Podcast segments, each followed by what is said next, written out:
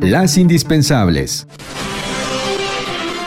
Muy buenos días en este 24 de diciembre de 2020. México supera los 120 mil decesos por COVID-19. Autoridades federales dieron a conocer que México ya alcanzó los 120 mil 311 defunciones totales y alcanza 1.350.079 mil casos positivos confirmados acumulados. La situación respecto a la ocupación hospitalaria mantiene a la Ciudad de México con un 85% de ocupación, seguido por el Estado de México con 78% y 69% ciento Baja California. Especialistas han advertido que la temporada navideña será crucial para una posible situación desesperada en enero.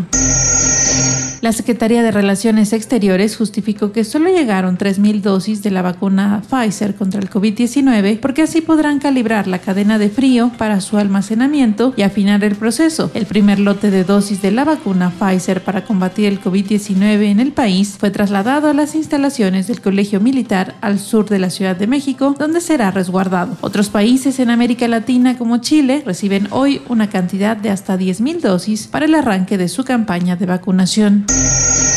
Cuatro entidades del país reciben la Navidad en semáforo rojo. Ayer fue Morelos la que se sumó a la lista. Debido al ritmo acelerado de contagios y hospitalizaciones por COVID-19, Morelos determinó regresar a semáforo rojo a partir de este 24 de diciembre y hasta el 10 de enero de 2021. Morelos se suma así a la Ciudad de México, Estado de México y Baja California, que retrocedieron en el semáforo, mientras que 24 más se encuentran en naranja con alerta. Esta situación preocupa en el impacto económico, pues entre las cuatro entidades en rojo aportan casi la tercera parte del Producto Interno Bruto del país. De ellas, Baja California tiene los mejores números en generación de empleo e ingresos del comercio minorista. A nombre del equipo de Las Indispensables, les deseamos felices fiestas, agradecemos su confianza depositada en nosotros durante este 2020. Esperamos continuar informándole el siguiente año. Un avance informativo de Agencia Central de Noticias.